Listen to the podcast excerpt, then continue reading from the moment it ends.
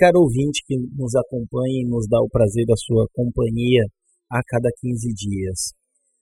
É, aqui no projeto nós falamos de diferentes abordagens e diferentes visões terapêuticas a respeito do luto, da morte e de finitudes. Mas sempre fica uma dúvida: as pessoas sentem o luto da mesma forma?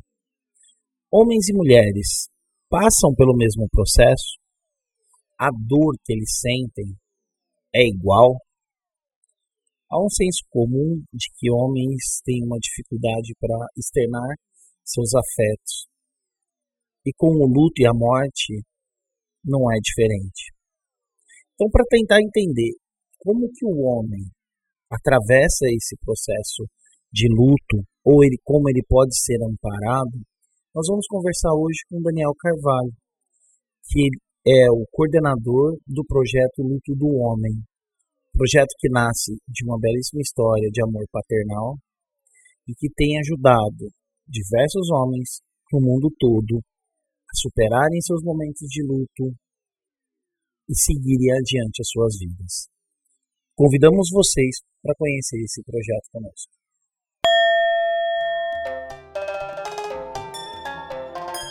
Sob suas asas. Um lugar para refletir sobre a finitude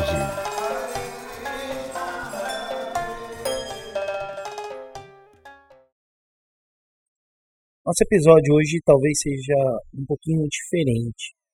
Diferente no sentido que vamos tentar entender como, como é ou qual a percepção do homem em relação ao luto.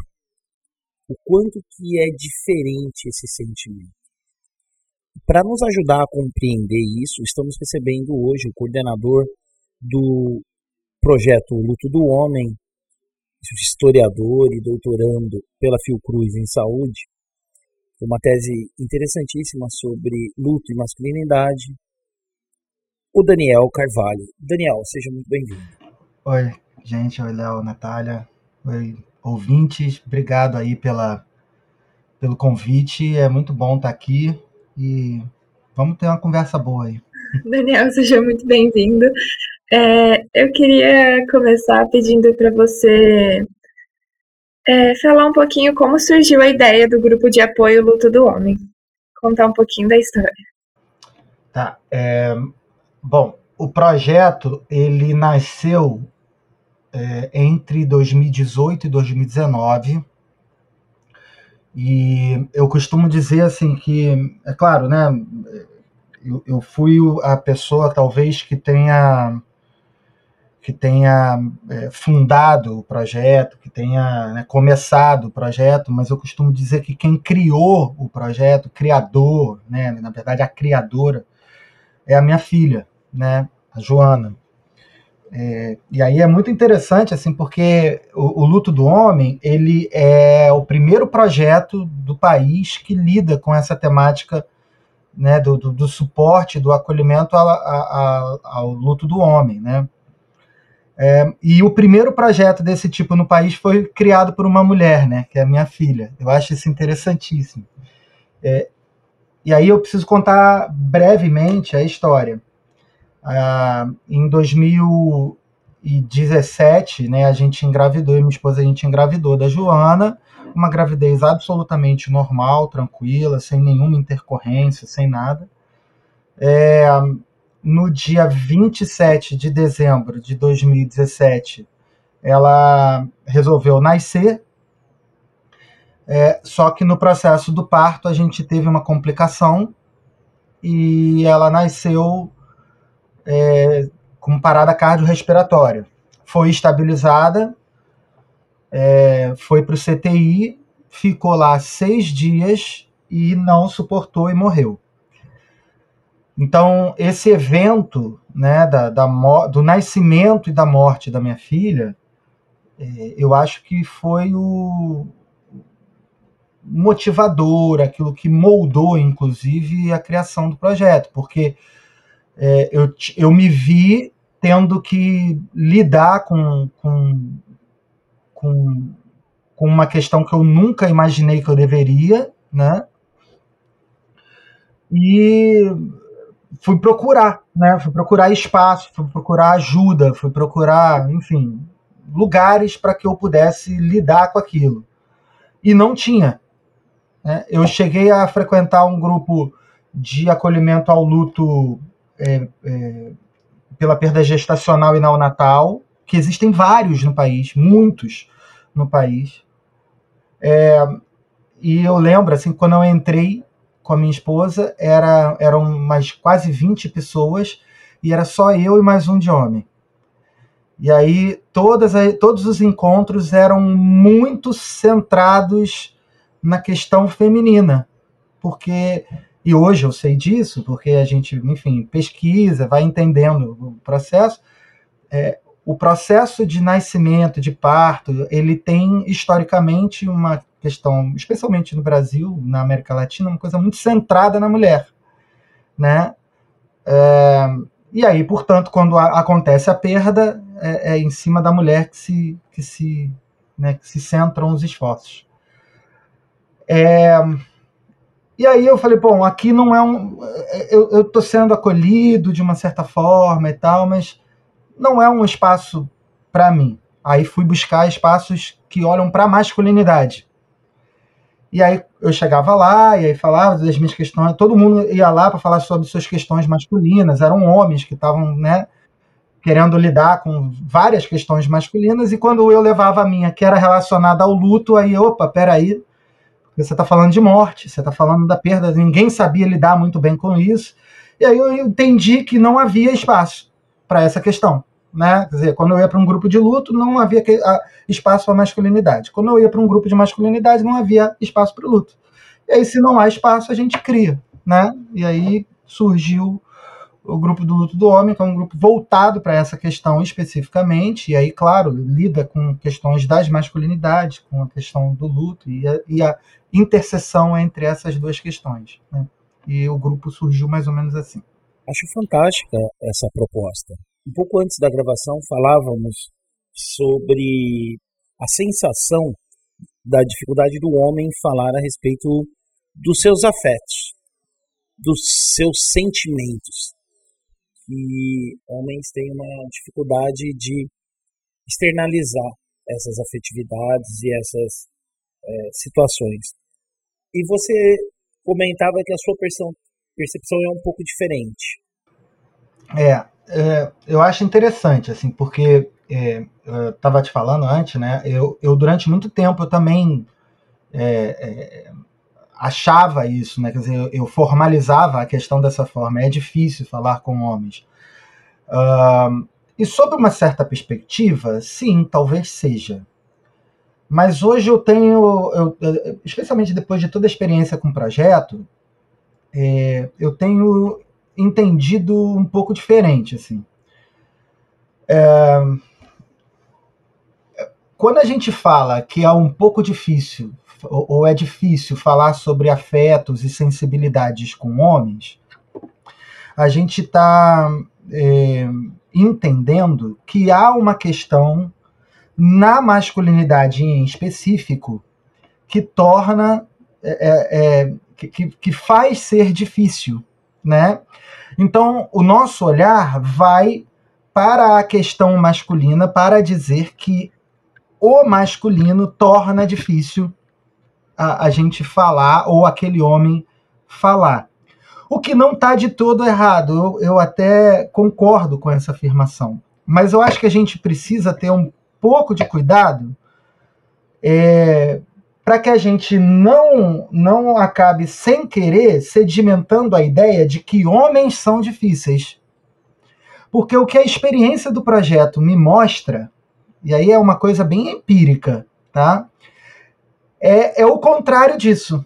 É de que quando homens chegam lá naquele espaço, é absolutamente fácil para eles falarem.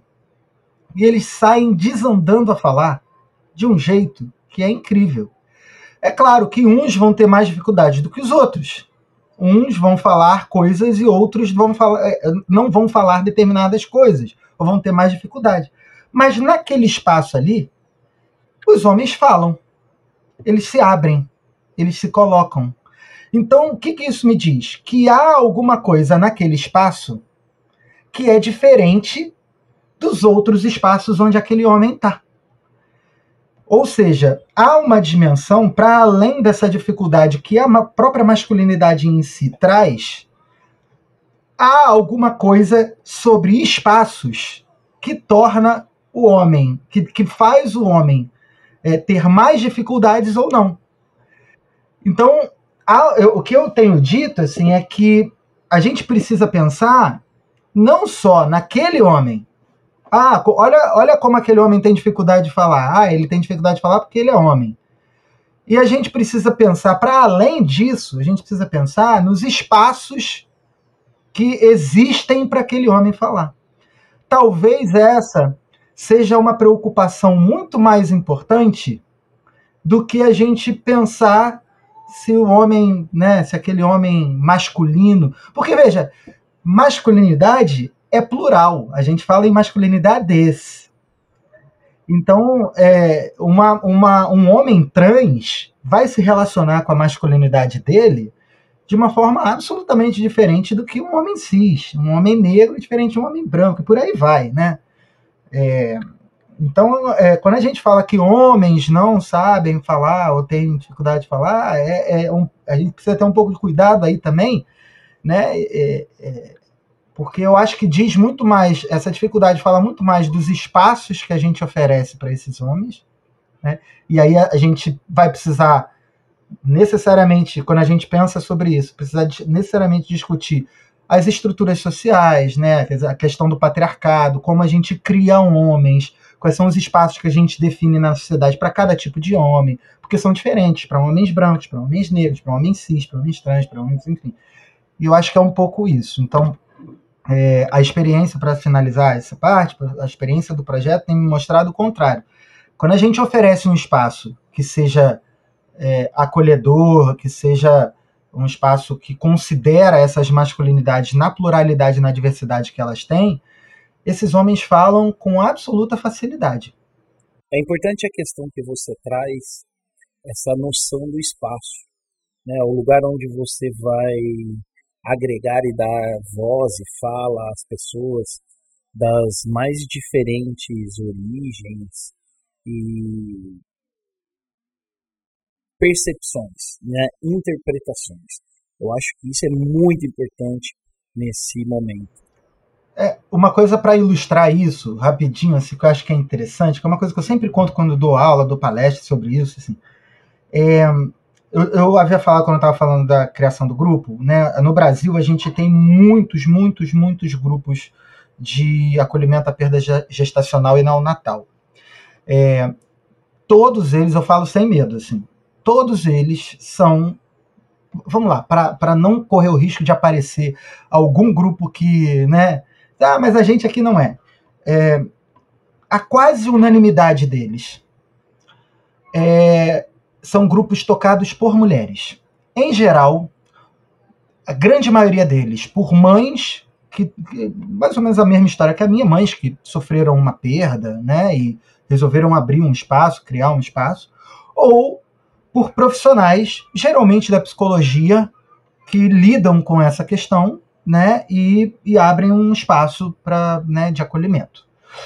É, quando a gente criou o grupo e o grupo surgiu, e aí as pessoas começaram a, a pensar, era muito interessante, assim, porque eu falava nos lugares, a pessoa, nossa, mas eu nunca pensei sobre isso. E eu saía, assim, muito pé da vida, né? É, depois que eu, eu, eu, é, assim, é claro, a gente entende, né, mas eu, naquela época, assim, no início eu fiz assim, mas como uma pessoa nunca pensou isso na vida? Né? Eu saí assim, como é que a pessoa nunca pensou na vida? Eu nunca pensei isso na vida, é muito forte, né? Eu saí a pé da vida. Assim. E aí as pessoas, aí o grupo foi ficando conhecido e as pessoas me convidavam, né? Essas mulheres que tocavam esses grupos passaram a me convidar muito. Eu fui em muitos grupos para falar sobre a questão masculina. E o incômodo delas era o seguinte: Daniel, você vem aqui falar porque os nossos esposos, as mulheres reclamam que os nossos esposos não vêm no grupo, não falam sobre a perda. E elas ficavam pé da vida, falando assim: nossa, mas é, é, é, eu, eu sofri a perda, a gente perdeu a nossa filha, o nosso filho, sei lá, e eu tô aqui destruída, devastada, e o meu marido tá tocando a vida dele. Isso me incomoda demais, porque ele não tá sofrendo. E era muito interessante isso. E eu ia no. Elas me chamavam, né? Assim, o objetivo delas, quando me chamavam, era assim: vem cá para fazer o meu marido falar. e eu achava aquilo interessantíssimo. E aí eu ia no grupo e, e elas ficavam super decepcionadas comigo. Porque eu não ia lá para fazer o marido delas falar. Eu ia lá para tentar fazer elas ouvirem. E isso é uma mudança de perspectiva absolutamente importante. Porque, às vezes, é ouvir o silêncio dele. É ouvir, saber ouvir o silêncio desse homem. Porque, veja, esse homem ele foi criado, em, em, em regra geral, esse homem foi criado ao longo da vida dele todinha para com o, os pais, os tios, as mães, né, todo o entorno dele, desde que ele é pequeno, falando assim: não chora, que isso é coisa de menina. Não faz assim porque isso é coisa de viado. Não faz assim porque isso é. Quer dizer, a masculinidade com a qual ele foi criada é uma masculinidade para ele engolir e tocar. Engole e vai embora, vai para frente. E aí a vida dele toda é isso. Vida, perdeu o emprego, engole e toca. Né? Perdeu a mãe, engole e toca. Acabou o relacionamento, engole e toca. E aí, quando ele perde a filha ou o filho, quando ele perde alguém muito importante na vida dele, o que, que ele vai fazer? O que ele aprendeu a fazer a vida toda: engolir e tocar. E aí, o silêncio que esse homem tem sobre essa questão na vida dele, sobre esse acontecimento, é o silêncio que ele aprendeu ao longo da vida. Então, muitas vezes a gente tem que aprender a ouvir esse silêncio. Quando a gente aprende a ouvir esse silêncio do homem, a gente vai ver, a gente vai conseguir enxergar e ouvir o sofrimento dele. Porque, veja, não é porque há silêncio que não há sofrimento. Né? Então, é, isso é fundamental. Então, o que se trata, assim, é. A gente tem muito, no final das contas, o que, que a gente conclui disso? Existem muitos espaços tocados para mulher. Muitos espaços são adequados para mulher. Mas não existem espaços que esse homem pode. Porque esse homem vai lá nesses espaços para mulher e ele é toda hora assim: ah, mas você não está sofrendo, ah, mas o sofrimento a gente demonstra, a gente. E esse cara olha assim e fala: pô, mas não, comigo não é assim. Então, quando ele chega num espaço, fala assim: não, tá tudo bem, você pode ficar em silêncio se você quiser. Você pode vir para cá e passar o encontro todinho em silêncio, se você quiser. Você quer falar alguma coisa? Não, não quero. Tá tudo bem. Quando ele chega num espaço que, que é, o, o luto dele in, é, é, quer dizer, se encontra num, num, lugar onde, onde, onde ele não vai ser, né, não, não vai sentir uma dissonância, aí ele aí fica fácil, entende? É daí que eu falo que é fácil. E eu acho que quando a gente eu, eu falo muito de espaço porque eu acho que a discussão principal é essa, né? É, é a gente pensar em espaços que sejam adequados às questões que são atravessadas quando o luto e a masculinidade se encontram. Então, acho que a, a discussão é essa. Eu acho incrível você trazer essa questão cultural, porque culturalmente a gente não cria esses espaços, né? E aí, como você trouxe, as mulheres acham que não são compreendidas, também acabam não sendo compreendidas, porque o esposo também não é compreendido e acaba lidando de um outro jeito. E eu entendo você falar que irritou você, tipo, ai, nunca pensei sobre. Porque são questões muito naturais, que estão muito no cotidiano e realmente as pessoas acabam não parando para pensar e, e, seguem essa linha de, de homem não chora, de, de deixar tudo isso como sempre foi. E é um negócio que, assim, na minha visão, pelo menos já passou da hora de, de começar a mudar, porque todo mundo acaba sofrendo com isso, né? Não só o homem, mas como a mulher que está do lado dele também. É, a gente perguntou da criação do grupo, e a partir do que você comentou também, eu queria te perguntar como funciona, como é a dinâmica do grupo, se é só você liderando, se tem mais gente. E como você comentou dos grupos que você já, já foi conhecer, se é, foi difícil para você falar sobre isso é, sem ser psicólogo. Acredito que você tem estudado muito sobre o assunto também, mas como que foi essa questão e como que é a dinâmica do grupo? Legal, muito legal a pergunta. É, eu, é... Bom, o grupo ele, ele hoje a gente chama até de projeto, né? Porque o grupo, o, o ciclo de encontros, como a gente chama, ele é hoje ele é uma das dimensões do grupo, né? Do, do projeto, né? É, mas foi a que começou tudo, né? A gente começou o projeto com o ciclo de encontros e a, a, que se mantém até hoje. Uh, é, rapidinho, para além do, do, grupo, né, existem várias outras ações que a gente faz. A gente tem livro publicado, a gente tem faz é, dá palestra em, em, empresa quando a gente é convidado, a gente para falar sobre essas questões, especialmente quando tem empresas que perdem algum funcionário, alguma coisa assim, aí chamam a gente, às vezes até para fazer lá dentro um ciclo de encontros, enfim. É, enfim, tem várias coisas que a gente tem feito curso, a gente é, capacita as pessoas para falarem sobre essa questão, né? A gente dá, a gente faz muita coisa com profissionais de saúde, né? É, porque também, aí assim, é outra coisa que também, né, assim, é, é, essa irritação, ela é uma irritação ingênua, né? Lá de quando quando a gente não estudava, né? Quando estava lá no início, quando eu era um homem lutado só, né? Uh, hoje a gente entende o processo, enfim, aí já, já é outra coisa. Mas, é, e é muito interessante, assim, porque eu, às vezes eu dou aula, assim, para profissionais de saúde, em alguma capacitação, que eu sou convidado, enfim, e aí eles vêm, nossa, mas eu nunca pensei sobre isso, é a mesma coisa, assim, né? E aí é, eu acho interessantíssimo. É, é, enfim, mas como é que o grupo funciona? Uh, vou falar aqui da, da, principal ação, que são esses ciclos de encontros. Uh, a gente tem uma inscrição, porque a, a, demanda ela é muito grande, até onde a gente sabe, se a gente não é o único grupo em atividade sobre essa questão, uh, tem pouquíssimos, porque eu desconheço outros, eu, eu, eu, eu fui convidado até para ajudar a, a criação de um grupo num instituto que lida com homens que estão relacionados ao câncer, então, homens que têm ou a esposa ou esposo ou alguém com câncer, ou homens que estão com câncer, né? E aí tem toda uma questão com isso, aí fui convidado, tem esse grupo que eu sei. Outros grupos com relação à masculinidade e luto, assim, eu desconheço. Se tem e alguém tiver aí ouvindo, pode entrar em contato, que a gente super quer trocar ideia. É, então, a demanda é muito grande. A gente faz um processo de inscrição, onde a gente recebe a nossa capacidade né, para lidar, assim, para abrir um, uma turma, é de, no máximo, 10, assim, estourando 12 homens, porque a gente hoje, depois da pandemia, a gente manteve o online, a gente entendeu que era interessante porque é, chega a homens do mundo inteiro, né? A gente tem homens que falantes de português que estão que estão espalhados pelo mundo, enfim, então é, então a gente abre a inscrição, faz uma seleção que é criteriosa né, com base no formulário de, de inscrição que eles respondem.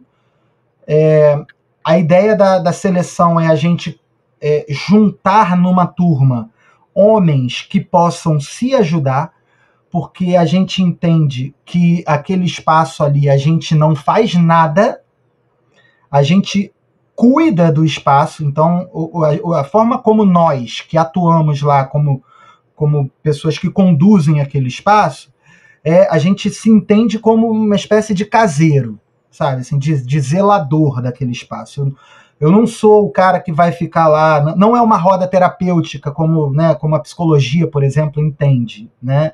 É, que tem o profissional que atua ali com uma certa intenção terapêutica.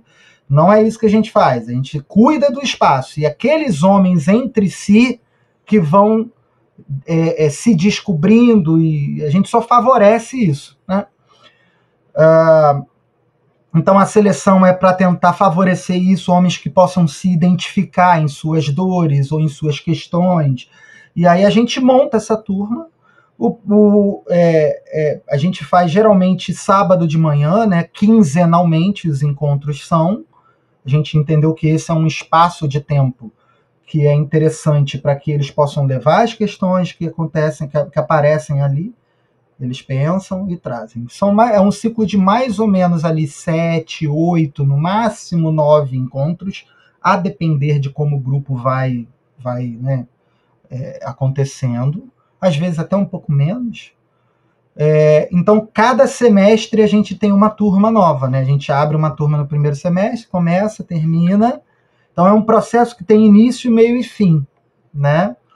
É, e é um pouco disso, assim. Então, eles, a ideia que a gente espera é que eles possam, nesse espaço, é, é, é a, aprender ou entender que eles podem construir espaços na vida deles para aquelas questões que eles não encontram espaço. Não sei se ficou claro. Se quer dizer, esse homem ele não encontra espaços para as suas afetividades e para as suas questões, especialmente depois do luto. E o luto ele impõe uma uma, uma, uma questão assim, é como se encostasse esse homem na parede caraca, ferrou, agora eu tenho que lidar com uma questão extremamente crítica na minha vida e eu não, nunca tive que lidar com isso. E como é que eu faço?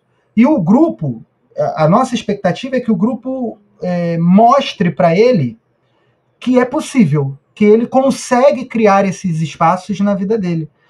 Então, a gente tem muito esse cuidado assim para que ele não saia do grupo achando que o grupo é o único espaço. Porque às vezes acontece assim, um homem fala, ah, mas vai acabar, mas meu Deus, agora. É, acaba, mas você entende que você conseguiu construir aqui um espaço e que você consegue também construir na sua vida? Quer dizer, a nossa expectativa é essa, né? Então ele sai aprendendo que ele pode falar, que ele pode lidar, que ele pode não falar, mas que agora ele já está olhando. Que isso é fundamental. Às vezes esse homem sai do grupo e continua sem falar com ninguém sobre aquilo mas ele encontra outros espaços. Eh, teve um homem que ele falou: Eu tô saindo, a gente sempre faz isso no final, né? Aí falou: Olha, eu tô saindo aqui do grupo entendendo que o meu espaço para lidar com luto é a leitura. Veja, ele, ele descobriu, ele falou: Eu nunca li livro na minha vida. O primeiro livro que eu comecei a ler foi aqui no grupo. E aí ele descobriu que a leitura era o espaço assim eh, favorecido dele para lidar com o luto pela perda dele. Então, é, é isso, sabe? Assim, é, é essa descoberta de, de, de, que esse homem pode ter os seus espaços de, de, de, de afeto, de para lidar com as suas questões. Né? O grupo, eu acho que favorece um pouco isso. Não sei se eu respondi, Tati, é, Natália. Respondeu. Bem legal a dinâmica do grupo. É importante se mostrar, né? Esse revelar, esse se encontrar. Porque as pessoas, elas eu já vi é, propostas que lidam com escrita criativa, que lidam com leitura, que lidam com é, trabalho teatral, porque cada pessoa ela vai reagir de uma determinada forma e uma determinada maneira à situação de luto. É uma questão é, difícil de ser trabalhada porque ela é uma questão personalíssima, não é? É, é, é, isso, isso é uma, uma interseção assim bem difícil. Porque, sim, é, a, a, própria Elizabeth Kubler-Ross, por exemplo, ela falava muito sobre a singularidade do processo do luto. Né? Quer dizer, essa ideia de que o luto é absolutamente singular.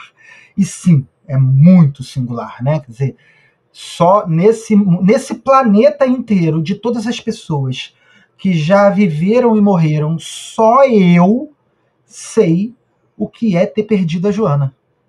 Mais ninguém. Né? Como pai. Porque a minha mãe sabe o que é ter perdido a Joana como avó. A minha esposa sabe o que é ter perdido como, como mãe. Né? Quer dizer, mas como pai, só eu. De todas as pessoas, isso é muito louco, né? De você pensar, de todas as pessoas que já viveram e morreram. Em todo, toda a história do planeta Terra, só eu sei. Então, tem uma dimensão que é absolutamente singular do luto. Mas, ao mesmo tempo, existe uma outra dimensão é, que é. A, a Natália falou de, de cultural, né? Uh, mas é, que é, é, cultural, que é social, que é atravessada por, por experiências que são estruturais.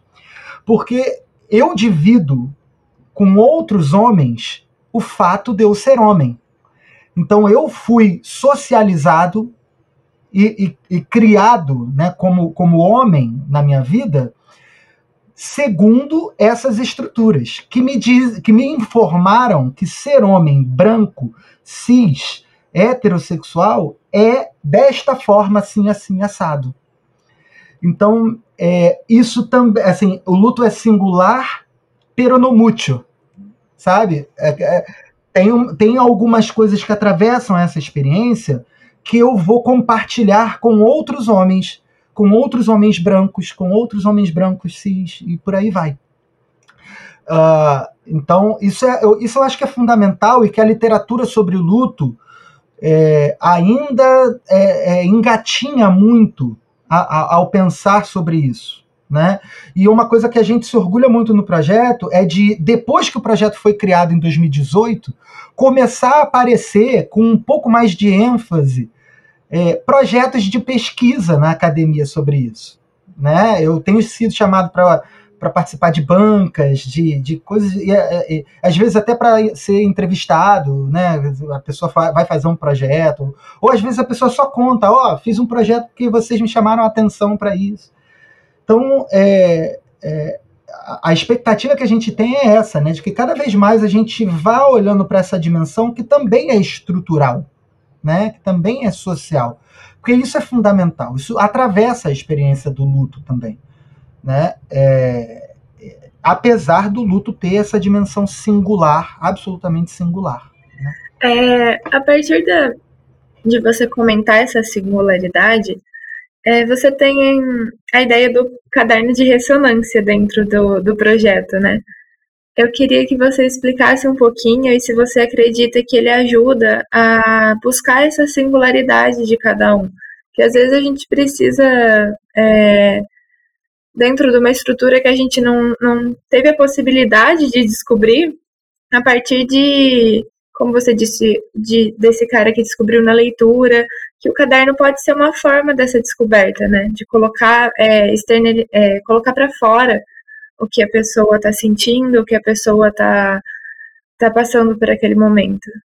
É, legal você falar do caderno, assim. É o caderno ele foi um, um, projeto que a gente fez com uma inspiração muito clara, assim, né, da, de um, de um, um outro, é, eles chamam de cadernico, que é Vida, Morte, Vida, da, ai meu Deus, eu vou esquecer o nome deles agora, eu não acredito, a Mariana e ai, esqueci o nome do, do companheiro dela, que sofreram uma perda também do, do filho, e resolveram fazer um caderninho muito na, nos moldes do que o caderno é. Eu é, fui apresentado a esse caderninho que eles fizeram e eu fiquei absolutamente encantado e eu falei, cara, eu preciso pensar numa coisa dessa voltada para a masculinidade. Vai ajudar muito o projeto. Entrei em contato com eles, eles foram muito solícitos assim de autorizar que a gente se inspirasse absolutamente na cara dura, né? Então, é, e aí a gente fez o, o caderno de ressonâncias, muito pensando na experiência que a gente foi tendo ao longo dos anos com o grupo, né? É, então, eu, eu acho um instrumento interessante porque esse homem, muitas vezes ele encontra muita dificuldade de, de se abrir com outras pessoas. Então, há uma dimensão na masculinidade, assim, de, ah, me deixa aqui, me deixa aqui, sabe? Então, é, ele chega às vezes em espaços assim, se ficar tentando forçar muito a barra para falar, ele você calma, sabe? Me dá meu tempo, me deixa aqui. E o caderno ele facilita um pouco isso, porque ele fica é ele com ele mesmo, sabe? Não que vai ser mais fácil, mas é, é quer dizer, eu acabei de falar que facilita, né? Então, de alguma, alguma maneira ele é mais fácil, mas é, não que vai ser mais fácil para ele na dimensão afetuosa, que às vezes é muito difícil ele preencher aquele caderno. Mas facilita no sentido de que ele não precisa enfrentar espaços que ele não está preparado ainda para, sabe? Talvez um pouquinho mais confortável. Né? É, é, obrigado. É mais confortável para ele, né? Uh, então o caderno ele é um pouco isso. Ele é um uma, uma ele tem propostas de, digamos, de atividades para que esse homem. Eu, eu acho que extravasa a questão masculina. Eu acho que é para pessoas enlutadas de uma maneira geral, mas é sempre interessante falar que ele surge da experiência do grupo do luto do homem. É, mas vai facilitar essa pessoa enlutada, né, para que essa pessoa enlutada possa entrar em contato com dimensões do seu luto que talvez ela não consiga, né, assim, espontaneamente. É, e aí é, olhar para essa e, e, vira também uma espécie de um caderno de memórias, né? Eu acho isso bonito, assim, eu acho isso interessante, que, que é um instrumento que ele vai poder uma espécie de uma cápsula do tempo, né? É, olha, olha como eu está depois de alguns anos ele entrar em contato com aquilo e falar, olha como, olha como é que foi, olha, olha, olha um retrato do meu processo naquele momento mais difícil da minha vida, né? É, e isso facilita porque é, essa dimensão do tempo, né, dele poder olhar e falar, nossa, passou aquilo, não o luto, o luto não passa, né? Assim, essa ideia de superação do luto que o luto no momento acaba, não, na minha perspectiva, isso não existe. É, aliás, eu, eu, eu, eu, verdadeiramente, assim, com todas as, as minhas forças, eu odeio essa ideia de, de superar o luto como superação. Há gente que discorda, tá tudo bem, assim, discordar, mas eu, particularmente, eu, eu não gosto. E eu acho interessante o caderno, assim, porque ele, ele abre essa dimensão temporal, né? Do, nossa, olha como é que foi. Eu, eu acho assim, o luto ele tem uma relação muito intrínseca com a questão do tempo. E, e aí talvez eu como historiador esteja olhando para isso com um pouco mais de carinho. É, a gente na psicologia, a literatura sobre luto, ela olha muito para o indivíduo, né, para as dimensões é, do, do, do, indivíduo, da psique, aquelas coisas todas lá que a galera da psicologia adora e tal. É, é, e não necessariamente está errado, não é, não é uma, um enfrentamento, não é isso, mas é, eu costumo olhar para o luto com essa dimensão temporal. Para mim, o luto ele é uma disfunção temporal. É, o William Warden fala muito do, do, da, do, da, perda, o luto ele está relacionado com a perda do mundo presumido, né? O que, que ele está falando quando ele está dizendo do, da perda do mundo presumido? Ele está falando da perda de um futuro, do futuro imaginado. Então, quando eu, perdo, quando eu perco a minha filha, eu perdi todo o futuro que eu presumi que teria com ela. Né? Então, aí, ele está falando de tempo. Né? O enlutado, ele é uma pessoa que, naquele momento da perda, é forçado a ficar com o passado, a ficar preso no passado. Isso é uma absoluta disfunção temporal. Ninguém vive só no passado. É, não é à toa que a gente vê é, isso, isso em, em, na cultura pop tem muito, assim, em cenas de filmes, né? A pessoa que perde o filho a filha e mantém o quarto do filho into, intocável, sabe? Aquilo é, é, é, um pouco disso. Essa disfunção temporal, né? Eu tô um pouco preso àquele meu passado. E não falo isso como se fosse algo ruim, tá? Mas é uma disfunção. Então, o que, que, é, o que, que a gente a meu ver, o que, que a gente precisa fazer? Ajudar um pouco a restaurar essa, essa, essa, essa relação temporal. Essa pessoa enlutada, ela precisa voltar a ter um futuro, a vislumbrar um futuro, a viver no presente. Né? Quer dizer, ninguém, ninguém vive só no passado. Né? E. Você, fala. Você acha que você comentou sobre a questão de tempo, que é como a sociedade cobra que a pessoa passe pelo luto, ou, nossa, parece que não está sofrendo, foi muito rápido, acaba dificultando é, esse processo de ressignificação, esse processo da pessoa é, decidir se ela vai desmontar o quarto, se ela não vai, se ela vai doar as coisas da pessoa ou não vai porque de certa forma ela já tem que lidar com que ela ainda está descobrindo o que ela quer fazer para melhorar, para ressignificar mesmo, e com a cobrança da sociedade do que ela deve fazer ou não deve fazer, né? É. Uh,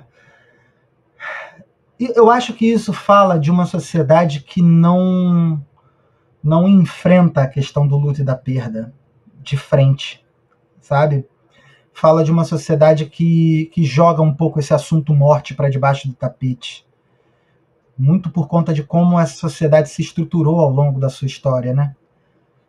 É, então a gente tem muita dificuldade de falar né, de morte. Quando a pessoa chega e fala. Eu, eu, sempre falo isso, assim, a minha mãe, eu amo a minha mãe, assim, assim, né, eu falo isso abertamente, mas assim, não é uma crítica a ela de maneira nenhuma.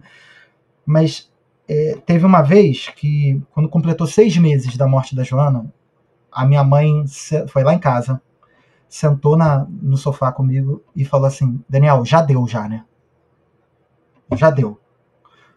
Vamos lá, tocar a vida para frente, vambora, porque já, pô, seis meses já. E eu tava sentindo aquilo tão violento, sabe assim?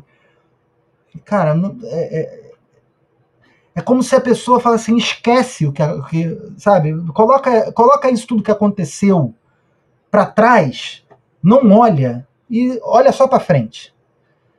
E também ninguém vive assim. O, a, a, a, gente não vive no tempo assim, né?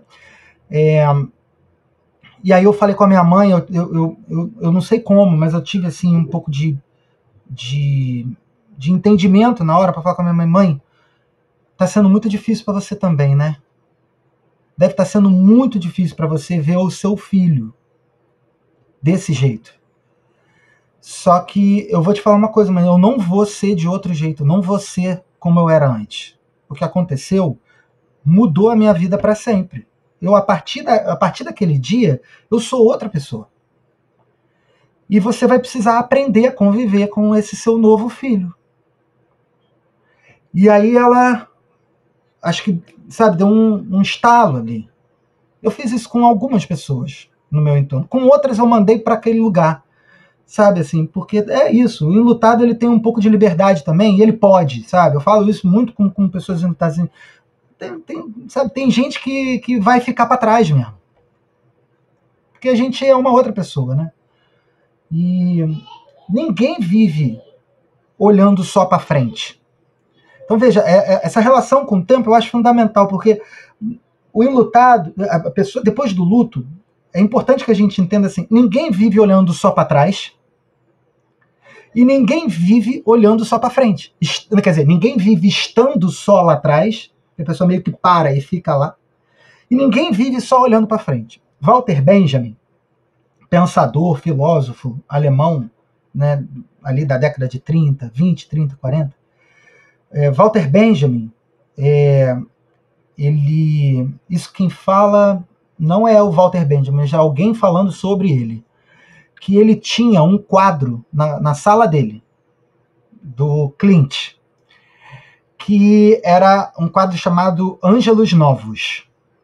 E o quadro era o seguinte: era um anjo que andava para frente, os pés estavam virados para frente e a cabeça virada para trás. E o Walter Benjamin dizia que aquilo ali era a metáfora perfeita do que é a história, do que é o tempo. Então, eu, eu gosto muito dessa imagem, para às vezes a gente conseguir restaurar essa nossa é, relação com o tempo que ficou disfuncional depois do luto. O que, que é a gente viver no tempo? Muitas vezes é a gente o enlutado, ele vai andar para frente, mas vai ficar sempre olhando para trás. E tá tudo bem. Sabe assim, é, aquele passado é impossível de deixar de olhar. Eu nunca vou esquecer que eu perdi a minha filha. Mas eu ando para frente. E isso acontece de várias formas, né? É, perder um relacionamento, perder o emprego. A gente passa por esse processo também de, às vezes, é, não conseguir deixar de lembrar. Não que, obviamente, não vai deixar de lembrar, mas aquilo causa um efeito muito grande. E é, você falou da, do que a sua mãe te falou. Eu imagino o quanto deve, deve ser é, pesado acabar ouvindo isso, mas como as pessoas tentam fazer isso como se fosse ajudar, né? De uma maneira que fosse para ajudar mesmo. Eu descobri assim que eu, eu, ouvi coisas horrorosas ao longo desses anos. Eu ouvi coisas assim absurdas. Todo enlutado ouve. tá? Especialmente enlutados que perdem o filho a filha, escutam coisas bizarras. Daqui a pouco você tem outro, como se fosse substituir, né? É, quer dizer, tem, tem coisas é, bizarras que a gente vai ouvindo ao longo dos anos. E, mas eu, eu entendi uma coisa assim: ninguém fala essas coisas por maldade. Ninguém fala. Todo mundo fala sempre querendo ajudar. É, e a gente precisa entender isso também, sabe? É, eu, eu, eu, eu, acho que a gente tem, a gente como lutado, a gente tem o direito de às vezes também se irritar e, né, e, olha, sai daqui, ou sei lá, tomar alguma atitude mais, né? Esse direito também é nosso. Mas a gente é, é, fazer esse esforço de compreensão de que as pessoas estão, muitas vezes, quase sempre, na verdade, reproduzindo a forma como elas aprenderam que devem lidar com o luto, eu acho que é fundamental também para a gente. Né? Porque aí a gente acaba descobrindo que em eventuais situações parecidas que a gente esteve, a gente falou essas coisas também. Eu também falei, eu também falei isso para algumas pessoas, né? Em algum momento, né? E é importante que a gente olhe para isso para que a gente aprenda. Ah, olha aí, não é assim, né? É, é um ciclo que a gente demora para quebrar, né? A gente aprende e vai repassando sem pensar se realmente é o melhor a se falar. Partindo dessa ideia, né, dessa, desse senso comum de que nós temos que falar alguma coisa, porque nem sempre é necessário falar alguma coisa. Às vezes só estar presente, você já está acalentando aquela pessoa da forma como ela precisa naquele momento. Acredito que todos concordamos que é necessário se falar de morte, que nossa sociedade tem uma dificuldade em falar disso. E você, ao longo do projeto, tem notado uma melhora nesse aspecto? Se fala mais de morte na sociedade hoje? É, eu acho que da criação do projeto em 2018 para cá, aconteceu uma coisa muito importante para isso, que foi a pandemia. A pandemia, ela. Bom, eu acho importante assim, a gente sinalizar o trabalho de pessoas que são fundamentais para isso. Né? Então, o trabalho do Tom com o Infinito, né? o Tom Almeida, queridíssimo.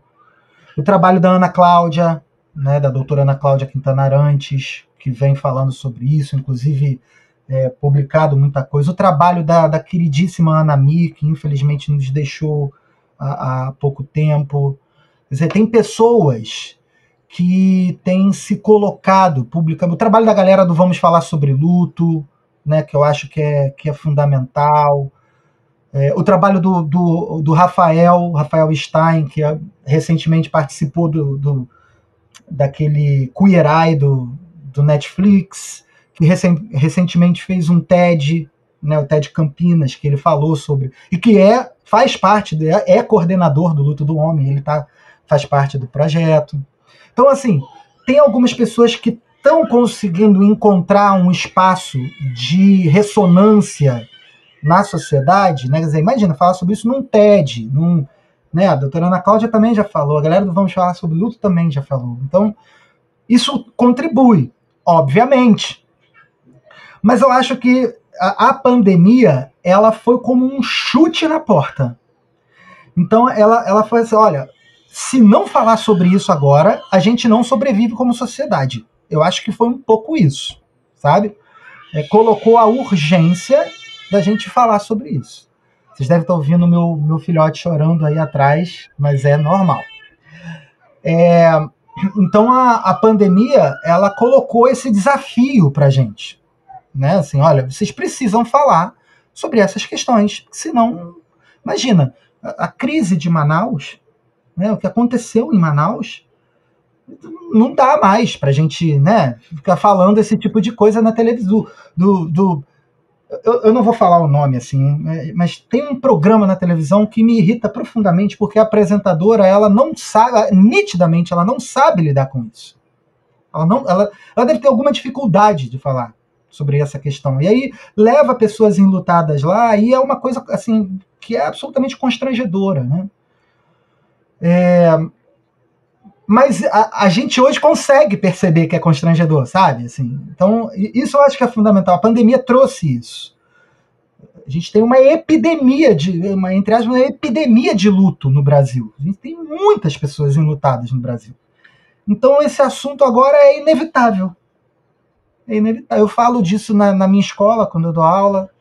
Né? A, a gente, pô, sentar numa mesa de bar para falar sobre isso a gente senta numa mesa de bar para falar de quê? De, sei lá, de, de, de, música, de futebol, de sei lá. É, entendeu? É, e agora a gente, esse assunto tá por aí. Então eu acho que nesse sentido a gente tem é, a, a, a, gente conseguiu evoluir um pouco o assunto, sabe? Da, da pior maneira possível, né? Da pior maneira possível. Mas é, sobre, sobre o, o, assunto morte, assim, eu acho que eu, eu, vejo com um pouco mais de, de positividade nesse assunto, nesse sentido, sabe? Assim, a gente tem tratado, falado, enfim. É, eu acho que é muito bom, muito bom que a gente fale sobre isso. Você trouxe a questão da pandemia. É, eu queria te perguntar se durante esse. Até o, o até durante a pandemia ou em outros momentos, algum familiar de paciente terminal ou algum paciente terminal foi buscar sua ajuda. Sim, é, vez ou outra aparece lá, né? Que, e, é, e é interessante porque a gente. É, é, é, quer dizer, falar. Veja, a importância da gente falar sobre esse assunto, né? Porque é, às vezes as pessoas deixam de ir nesses espaços. É, uma vez chegou um homem lá que não tinha ninguém, ele se inscreveu, mas no próprio formulário ele colocou, ele, ele o, o preenchimento do formulário dele foi como se ele tivesse pedindo desculpa por estar se inscrevendo, porque ele não tinha ninguém que tinha morrido. Ele estava com a mãe estava muito doente, estava com câncer em, em terminalidade e ele estava se sentindo enlutado. E aí é interessante, toda a discussão sobre luta antecipatória né, que a, a literatura faz, né, que, que, que, a psicologia, quer dizer, aí e, o que, que isso diz para mim? Que a gente está falhando. A gente que pesquisa sobre luta, a gente está falhando em algum momento, porque isso não está chegando nas pessoas. É, a pandemia, ela acaba ajudando um pouco nisso, mas a gente precisa encontrar formas. Eu acho que o próprio espaço da gente estar tá aqui falando disso num podcast, por exemplo, já é uma forma absolutamente incrível, mas a gente precisa encontrar formas de, de que isso chegue nas pessoas. Eu, eu quando ele chegou, ele foi aceito para o grupo, e quando ele chegou no primeiro encontro, ele começou a falar: Não, eu não sei nem se eu deveria estar aqui. Eu falei: Aí a gente teve que fazer um trabalho com ele para que ele entendesse que ele estava enlutado ele estava enlutado com a, com a possibilidade cada vez mais é, recente de perder a mãe. E logo que o grupo terminou, né, depois de todos os encontros, o grupo terminou, aí ele, umas três ou quatro semanas depois, ele me manda uma mensagem falando: Olha, perdi minha mãe. E vocês foram fundamentais para enfrentar, estão sendo fundamentais para enfrentar esse. Né? É, então, é, eu acho que é um pouco isso, né? Quer dizer, é, a gente precisa é, criar espaços para que a gente fale sobre isso, né? E, e, e a Natália perguntou da, da, questão da terminalidade, então aparecem sim, dizer, é, aparecem frequentemente homens lá que estão com, com, com, com, alguém, algum ente querido que está em terminalidade ou que esteve, né, que enfrentou tudo aquilo. Eu mesmo enfrentei isso com meu pai, né? E é muito interessante porque o luto da minha filha que me permitiu entrar em contato com o luto do meu pai. Porque o luto do meu pai eu fui muito é, à risca o padrão de, de, de homem lutado que a gente vê. Eu que toquei a documentação, eu que toquei o funeral, eu ficava lá com meu pai, cuidava dele no hospital, então eu fazia, eu só fazia, fazia, fazia, fazia, eu era aquele que agia. Então meu pai morreu, eu agi. E depois eu comecei a trabalhar, eu agi, eu agi, não tive, não tive muito assim de entrar em contato com o luto do meu pai. E a, minha, a perda da minha filha, que me colocou a crise existencial maior da minha vida, que eu tive que parar, eu falei, e tem aquele lance lá do meu pai também, né? Uns três anos, quatro anos antes da, da minha filha, né? Tem, tem lance lá do meu pai. Aí que eu pude parar e perceber.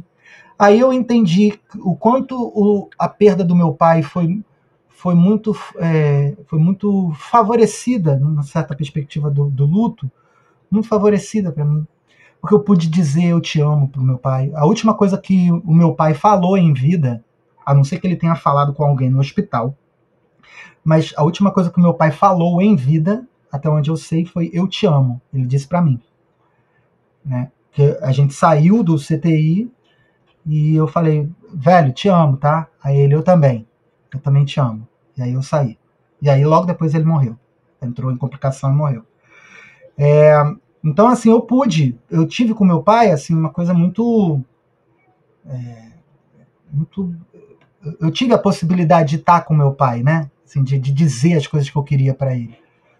Então lá aparece, assim, gente que, né, que, que, que enfrentou a terminalidade com, com pacientes, assim, é, e são, e são é, recebidos, assim, dependendo do critério que a gente estabelece para a turma, são colocados junto com pessoas que já perderam, enfim, é, aí a gente vai, vai vendo, né, a formação da turma. Você trouxe dois exemplos muito interessantes, que foi a ressignificação que você deu para o falecimento do seu pai e para o luto antecipado que o participante do grupo estava atravessando. De certa forma, podemos dizer que os grupos do luto do homem, eles trabalham essa ressignificação, eles se destinam a trabalhar esse sentimento é, do homem, de como ele vai ver o luto. É, é, muitas vezes não vai ser nem tanto a ressignificação do jeito que a gente entende.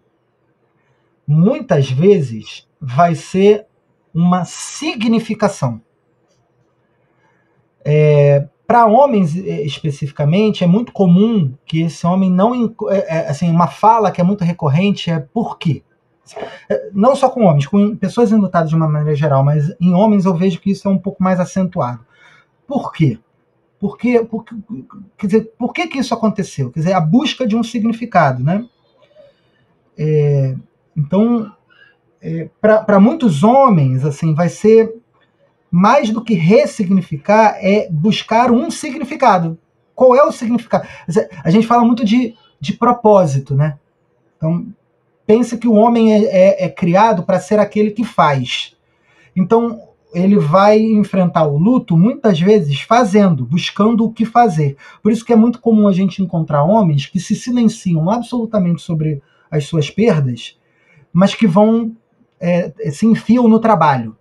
E aí ficam lá anos trabalhando. Aí, em algum momento da vida, ele, caraca, tem alguma coisa que não está resolvida. Ele resolveu enfrentar o luto fazendo o que, que a gente, no, no projeto, no grupo, tenta é, propiciar? Um espaço para que ele é, compreenda, busque algum significado, seja qual for, né, mas algum significado naquilo. Qual é, qual é o propósito disso ter acontecido? Que é, um, é uma questão fundamental do enlutado. Né? Ah, e alguns vão, vão encontrar, cada um vai encontrar o seu, né? E tem a dimensão da singularidade.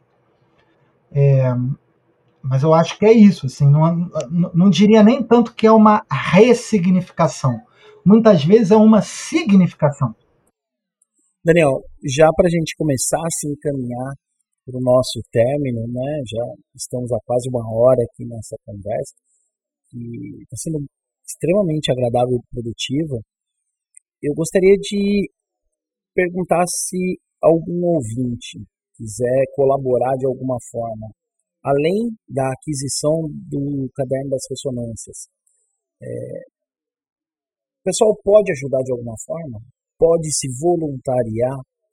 Né? Nós vamos deixar todos os links do projeto aqui no, na descrição do episódio, mas como eles podem fazer? Legal. É, Bom, eu acho importante dizer sobre o caderno que ele é gratuito. Então, qualquer pessoa pode entrar lá no site e baixar por zero reais. É, a gente coloca o caderno lá, é, a opção para quem quer e pode ajudar o projeto a se manter, a comprar por, pelo valor que a pessoa puder e quiser. Então tem gente que já comprou o caderno por 150 reais. A pessoa tem dinheiro e dá o dinheiro e ajuda o projeto. A gente já comprou por 5 reais, né? Então, mas é, é, importante a gente dizer que o, o, caderno ele é gratuito. Então, qualquer pessoa que se sinta, de repente, que está enlutada, que, que acha que o caderno pode ajudar, quer conhecer, enfim, quer usar, às vezes é um profissional de saúde, um psicólogo, um, alguém que trabalha numa unidade básica de saúde, que quer usar o caderno em algum projeto, pode, ficar à vontade. Aquilo ali é para baixar e usar da forma como as pessoas quiserem. A única coisa que a gente pede é que cite, né? Se for usar para alguma coisa, cite a fonte, respeite né, a, a, autoria do projeto. Né? Eu tive que botar o meu nome lá, porque precisa de um nome de uma pessoa física, mas é um, é um aquilo ali é do projeto, do Luto do Homem. Né? Então, isso é uma coisa importante. Mas essa, essa é uma forma de ajudar. Né? Outras formas de ajudar, eu acho que a maior forma de ajudar é divulgando, né? é as pessoas falando sobre isso. O projeto ele é absolutamente voluntário. Todas as pessoas que estão no projeto não ganham um centavo para estar tá lá. É, hoje a gente tem cinco voluntários que estão atuando no projeto. É, além de mim, mais um voluntário é, a gente treinou, ele está treinado e formado para conduzir os grupos. É, eu recebi treinamento. A Natália lá no início falou: pô, você deve ter pesquisado, estudado pra caramba. Cara, fui catar coisa onde vocês nem imaginam. Então, eu recebi treinamento no Arizona, nos Estados Unidos, com a Joanne Cacciatore, que é uma super especialista em luto no mundo. Né? Ela, ela treinou eu e mais, mais duas pessoas que estão em projetos que são. A gente fala que são projetos irmãos, assim, né? que, que também atuam. Uh, e aí é, busquei treinamento em vários outros lugares e aí eu treino, treinei esse voluntário. Vou começar o treinamento de um outro voluntário para ver se a gente expande e abre vários ciclos, né, várias células né, de, de ciclos de encontros pelo país. Estamos pensando em voltar presencial, né? Então, talvez a gente tenha um luto do homem em Salvador, na Bahia, um no Rio de Janeiro, que sou eu que vou tocar, um em São Paulo, né? Que é, enfim, e aí, aí vai. As pessoas podem ser voluntárias? Podem. Qualquer pessoa de qualquer gênero pode se voluntariar. Mas a gente vai precisar fazer um treinamento com a pessoa é, e, dependendo do gênero da pessoa, ela vai atuar em diferentes coisas de treinamento. Então, por exemplo, aqui, para pegar o exemplo daqui, o Léo poderia participar dos grupos como voluntário com devido treinamento, a Natália não. Porque os grupos são exclusivos para homens. Para todos aqueles que se entendam como homens, né? Uh, então, para pessoas não binárias que se entendam de alguma forma né, dentro do espectro da masculinidade, aí, aí ele pode estar tá lá. Né? Mas para pessoas que estão fora do espectro da masculinidade, não. Então, é, é, mas a Natália, por exemplo, poderia eh, se voluntariar para outras dimensões do projeto, né? para rede social, por exemplo.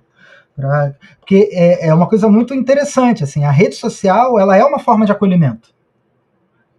Isso é muito louco. Vocês devem perceber isso com o podcast, de receber, às vezes, mensagem de pessoas, pô, escutei vocês e me ajudou. A rede social é fantástica, assim a gente recebe mensagem direto, poxa, ou de mulheres, ou de outras pessoas, pô, ajudou meu filho, ajudou meu, meu, meu esposo, ajudou não sei o quê, ou às vezes o próprio homem. Olha, a, a, tal postagem foi fundamental para mim, ou, sabe, a série de postagens que vocês fizeram. Então, uma pessoa que está na rede social de um projeto assim tem que ter uma certa sensibilidade e um certo treinamento. Não é só postar. É postar e ter, né? Então, existem diferentes maneiras da pessoa se voluntariar e a gente precisa muito. A gente tá, o projeto ele está é, tá começando a ficar entravado porque está faltando mão. Né? E, inclusive, nesse primeiro semestre de 2023, o projeto vai ficar suspenso. A gente não vai atuar nesse primeiro semestre, porque está tudo muito atolado. Está faltando mão para a gente fazer. E o meu doutorado também está me ocupando muito. E a gente vai suspender as atividades só no segundo semestre que a gente volta. É, então, quem se interessar em participar do projeto, em ajudar de alguma forma, né? Enfim, e às vezes são coisas mínimas, mas que super ajudam, é só entrar em contato com a gente. Né? É incrível. É, eu, eu queria pedir para você, se você puder fazer algumas indicações. Pode ser livro, filme, documentário, artigo.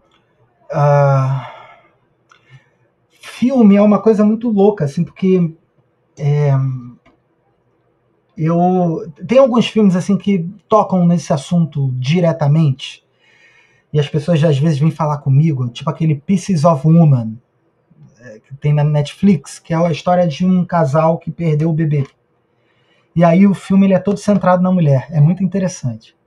Mas eu não vi esse filme. Eu não vi porque para mim é muito difícil ver. Então, é, eu até hoje, eu, eu, eu, digo que eu vou ver aquele filme em algum momento, mas até hoje eu não vi.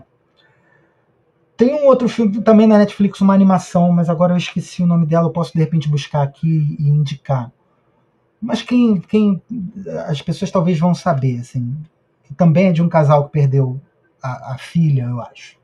É um curta. Mas eu queria indicar um filme que eu acho que é fantástico para a gente discutir essa questão da masculinidade e do luto, e que não é um filme muito óbvio, assim, que as pessoas geralmente não se tocam, que é Gênio Indomável com o Matt Damon e o Robbie Williams, né? E o Ben Affleck também faz parte. É um filme de, se não me engano, é de 97. É um filme já é um pouco mais antigo. Eu acho fantástico, assim, porque o, o, o Matt Damon faz um, um, papel de um, de um gênio, que é, ele é de uma classe social bem baixa, uma classe trabalhadora dos Estados Unidos, e não tem a oportunidade, as oportunidades da classe média alta ou da classe alta dos Estados Unidos. E ele vai trabalhar numa universidade e algum professor descobre que o cara é absolutamente genial na matemática. Só que ele lida com questões absolutamente difíceis né, da vida dele e que são relacionadas à, à masculinidade dele. Né? E aí ele é, é, é uma bolsa de estudos para ele, mas com a condição dele frequentar um terapeuta, que é o Robbie Williams. E o, o, o Robbie Williams é um terapeuta que é um homem lutado pela perda da esposa. E aí, esse encontro deles dois, eu acho que é fantástico para discutir essa, essa, essa interseção entre as masculinidades e o luto. Então, a minha indicação talvez seja essa. Assim. É, eu teria várias outras coisas para falar, tá, gente? Mas, assim, é, é eu gosto muito de Gênio Indomável para a gente discutir. Fantástico, Daniel. Eu vou te pedir para deixar é, os contatos do, do projeto, né? Como que o pessoal pode entrar em contato com vocês. Lembrando que eles estarão também na descrição do episódio. Legal. É, o projeto ele ele está no, no site lutodohomem.com.br. Lá no site, a gente vai aproveitar esse primeiro semestre também para refazer o site todo. É, mas o, o site é lutodohomem.com.br. Lá você encontra tudo que é informação sobre o projeto. Lá você encontra o caderno, lá você encontra o endereço das redes sociais, lá você encontra tudo. Contato, quer entrar em contato com a gente por e-mail, enfim. É, lá tem tudo. Rede social. Basicamente o que a gente usa é o Instagram, é, que é o que dá para a gente fazer. A gente queria usar todas as redes sociais possíveis, mas não dá. É, a gente focou em uma, que é o Instagram, que é arroba luto do homem. Tá? É, então, que está até um pouco parada, assim, mas lá você encontra muita coisa do projeto. Assim, a gente postou muita coisa lá ao longo dos anos. É, e tem o YouTube, né, que tem algumas coisinhas que a gente fez lá e não teve fôlego para continuar, mas que estão lá também. São, são vídeos de coisas que a gente participou, que a gente produziu e estão lá, né? youtube.com/barra luto do homem. Então, acho que seriam esses endereços principais. Assim. É só procurar a gente, tiver precisando de qualquer coisa, entre em contato que a gente está sempre disponível. Daniel, queria te agradecer, agradecer a participação, a conversa foi ótima. Eu acho que é um assunto que tem que ganhar cada vez mais espaço. Queria falar parabéns pelo seu trabalho. É incrível mesmo é, a forma de, de acolher as pessoas desse jeito. Parabéns pela iniciativa e toda sorte para vocês continuarem, que chegue cada vez mais, mais pessoas para poder ajudar e que ganhe mais repercussão no Brasil todo. Imagina. Obrigado a vocês. Daniel, quero agradecer pela sua disponibilidade. É, nós tentamos aí agendar, coincidir nossas agendas. Desde quando entrei em contato contigo a primeira vez, falei para a Natália o quanto que eu estava empolgado e interessado né, é, nesse bate-papo. É, é um projeto muito diferente que nasce de uma história muito tocante de um ressignificar, né, de algo, de uma superação, e que mostra que todos nós podemos fazer pequenas ações, pequenas iniciativas que acabam atingindo a coletividade e transformando o nosso mundo num lugar melhor. Imagina, gente. Eu que tenho que agradecer a vocês, assim, eu sempre digo que eu não fiz, não fiz muita coisa não. Quem fez foi minha filha, né? É, o, o, desafio que, que, que, foi imposto a mim é, é, ou, ou eu lidava com isso, ou eu apagava a existência da minha filha da minha vida. E isso eu não estava nada disposto a fazer, né? Então, é, o, o, o que o luto fez, né? O que o luto pela perda da minha filha fez foi me dar uma paternidade, só é uma paternidade um pouco diferente, né? É, vocês devem ver aqui, ó, o pessoal que está ouvindo talvez não vai ver, mas aqui no meu quarto ó, tem uma foto dela, que é a única foto que a gente tem dela, né, que a gente conseguiu tirar no CTI. E ela fica, ela existe. A minha filha ela não vive, mas ela existe, né? E eu só não estava disposto de abrir mão da minha paternidade, porque abrir mão do meu luto era abrir mão da minha paternidade dela. Então, é, temos que agradecer a Joana, né? A Joana, é ela que a gente tem que agradecer. Eu também acho. Ela que permitiu né, essa iniciativa. E eu acredito muito que algumas pessoas é, exatamente. vêm com uma missão. Né? E... É, eu, eu concordo. É ela que a gente tem que agradecer. Então, é, eu só toco um trabalho que me foi dado. Né? O trabalho caiu no meu colo e a gente vai tocando até quando a gente tiver fôlego. Quando não tiver fôlego, aí não tem jeito. E obrigado vocês pelo espaço, tá? Assim, eu acho que concordo com a Natália, é muito importante que a gente fale sobre isso, que a gente cada vez mais discuta sobre isso. E eu agradeço muito vocês a abrirem um espaço no projeto de vocês para a gente trazer esse tema e, e, tomara que mais grupos surjam, mais projetos surjam, de repente gente pensando coisas diferentes, que vai, isso vá sendo alimentado e tocando para frente. Obrigadão. Daniel, muito obrigado. Eu queria também agradecer aos nossos ouvintes. Lembrando que todas as indicações feitas e os contatos das redes sociais, do site, do projeto, estarão na descrição deste episódio. E até daqui 15 dias. É, queria deixar disponível o arroba do podcast sob suas asas no Instagram e também o nosso e-mail sob suas asas.pod@gmail.com.